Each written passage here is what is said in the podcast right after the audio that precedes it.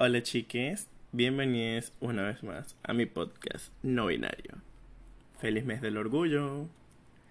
Ha pasado mucho tiempo desde la última vez que dije eso y realmente desde diciembre estaba queriendo volver a hacer nuevos episodios. Tenía hasta una agenda con cierto contenido del que quería hablar acá y pasaron tantas cosas que cuánto tiempo me llevó volver a estar aquí grabando para ustedes.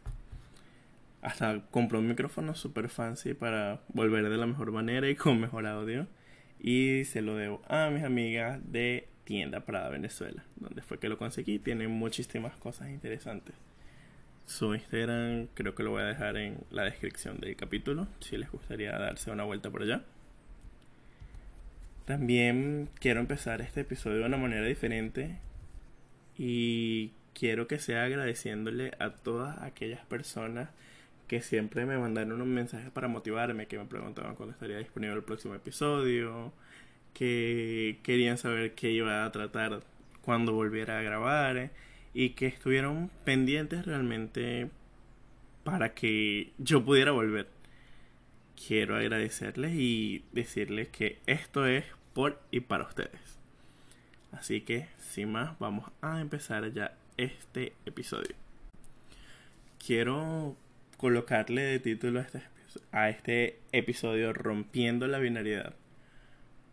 Como ya les dije, había pasado mucho tiempo desde que no hablaba así y no estoy acostumbrado de nuevo y ahora estoy grabando y es un poco difícil para mí. Han sido varias tomas pero quiero compartir con ustedes mi experiencia en todo este tiempo que no grabé sobre qué descubrí acerca de mí siendo una persona de género no binario. Como ustedes ya sabían y lo había dicho anteriormente, para mí mis pronombres sean, sea cual sea, con el respeto que se debe para poder utilizarlo. Y mis amigos y las personas cercanas a mí ya están acostumbrados a eso. Así que decidí abrirme un poco más que a mi círculo íntimo y expresarle a otras personas eh, quién soy. Así que dejé caer, por decirlo así, la... O les conté que soy una persona de género no binario a varias personas de mi entorno que realmente no son parte de mi círculo. Y me alegra ver la reacción que han tenido, que ha sido bastante buena, que están pendientes de informarse, de tratarme con respeto, de no equivocarse utilizando pronombres y es una reacción muy linda, aunque a muchas personas les ha costado entenderlo porque quizás no tuvieron el acceso a la información que nosotros tenemos han hecho su esfuerzo. Que es algo que, como alguien una vez me dijo, no es para felicitarlo porque es lo mínimo que las personas deberían hacer. Educarse e informarse para tratar a los demás con respeto. Pero es algo que a mí me alegra porque en mi caso lo hicieron especialmente para tratarme a mí con respeto. Y si lo hacen conmigo, espero que eso se extienda a muchas otras personas. Porque todos merecemos ser tratados con respeto quiero también compartir con ustedes varias cosas que me han estado gustando acerca de la visibilidad sobre ser de género no binario. Primero voy a empezar por las positivas y luego me voy un poco hacia las negativas.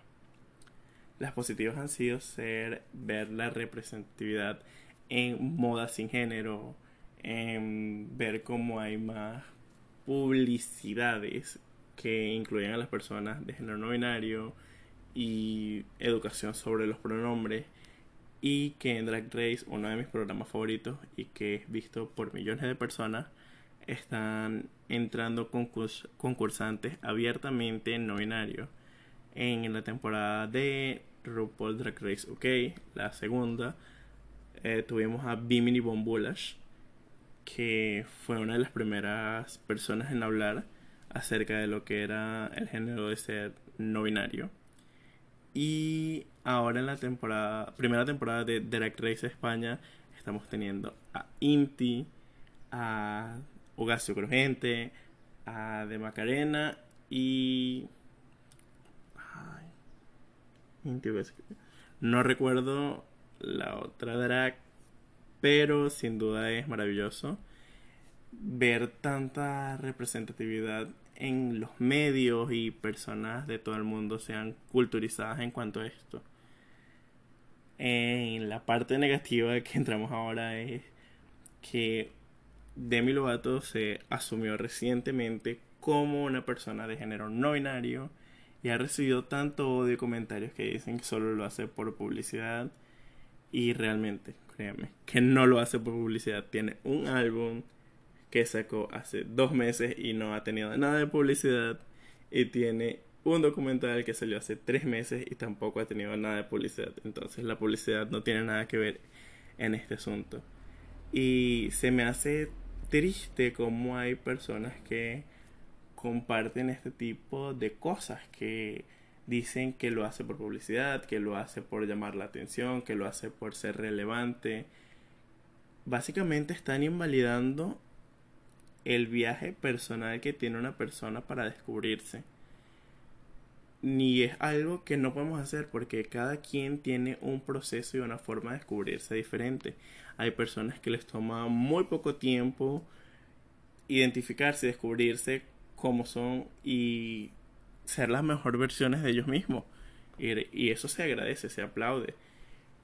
Pero hay personas a las que nos toma un poco más de tiempo porque tienes que hacer un descubrimiento, tienes que luchar con lo que estaba estigmatizado en tu cabeza y en la sociedad. Y si vienes de alguna religión, luchar contra ese estigma que te tenía la religión. Entonces, todos tenemos procesos diferentes y ninguno es inválido. Así que tratemos de trabajar en eso. En antes de dar una opinión o criticar, pensemos en el proceso de esa persona que no debió haber sido fácil, pero está siendo una persona que está siendo visible, está siendo abierta para el mundo, porque muy bien pude haberme quedado con eso yo mismo. Y muchas personas dicen, sí, pero es que tal vez que hace un combinado. Pero es solamente uno por persona. Creo que no debe estar limitado. Si nos vamos conociendo y vamos siendo cada vez la mejor versión de nosotros mismos, depende de lo que nos identifique. Tenemos que hacerlo. Cuantas veces nos haga feliz, cuantas veces nos identifiquemos. Y no es una sola vez por persona. La vida es muy corta para hacer eso solo una vez tenemos que esforzarnos en correr detrás de quienes somos o de lo que queremos ser, esforzarnos a ser mejores, nuestras mejores versiones, ¿saben? Como las actualizaciones de sistemas operativos de teléfono. Nunca hay que detenernos.